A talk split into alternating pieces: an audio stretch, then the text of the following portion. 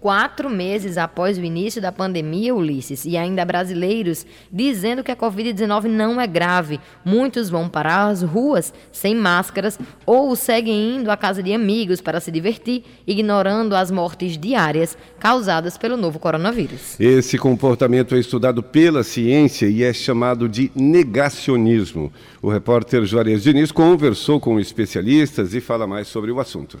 O negacionismo é um movimento que leva as pessoas a negarem a realidade como forma de tentarem se livrar de algo que, embora seja real, gera algum tipo de desconforto. O movimento negacionista geralmente ganha força em momentos de instabilidade, como uma crise ou algo nunca visto, a exemplo de uma pandemia como essa do novo coronavírus. A professora e pesquisadora do Instituto Instituto de Física da Universidade Federal do Rio Grande do Sul, Márcia Barbosa, explica que a ciência sofre sérios impactos do ideário negacionista. As pessoas começam a questionar, por exemplo, o aquecimento global, o uso de vacinas, questionam até se a Terra é esférica. A ciência, como ela não tem lado, ela não é um time de futebol, ela quando descobre uma coisa diz, olha, isso é assim. Note-se que ironia. As pessoas questionam a ciência quando, na verdade, hoje as pessoas podem chegar a viver até os 80, 90 anos de idade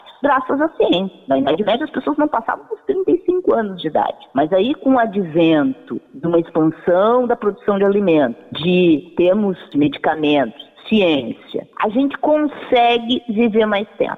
As pessoas usam a própria tecnologia que foi trazida pela ciência. Quando alguém pega um celular, está usando ciência, está usando a internet. As pessoas usam essa ciência para falar mal da ciência. Então, assim, essa contestação ela é ilógica. O professor paraibano de Biologia e Ciências, Job Miranda, afirma que, do ponto de vista da luta contra o vírus e a doença do Covid-19, o ato de negar a realidade traz sérios prejuízos para a nação toda, inclusive contribuindo para as milhares de mortes no Brasil. Eu afirmo, eu tenho certeza disso, porque muitas dessas pessoas não seguiram as recomendações das autoridades de epidemiologia, da Organização Mundial de Saúde e acabaram não dando à situação de pandemia o valor que essa situação merece, no sentido de exigir da gente que a gente fique em casa, por exemplo. A psicóloga Tuane Aparecida afirma que, quanto à saúde mental,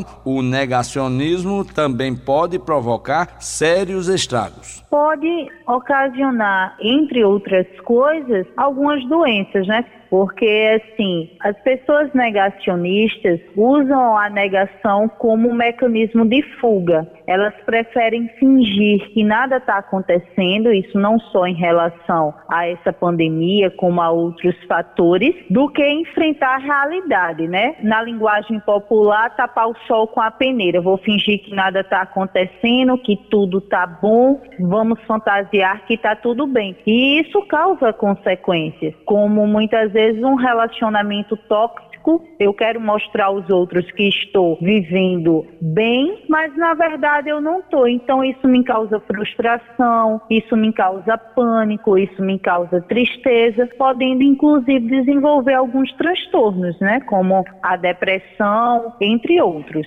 Os apoiadores dessa teoria generalizam dúvidas e argumentos superficiais não comprovados, provocando uma descrença em estudos, pesquisas e instituições científicas. Juarez Diniz para a Rádio Tabajara, uma emissora da EPC, empresa paraibana de comunicação.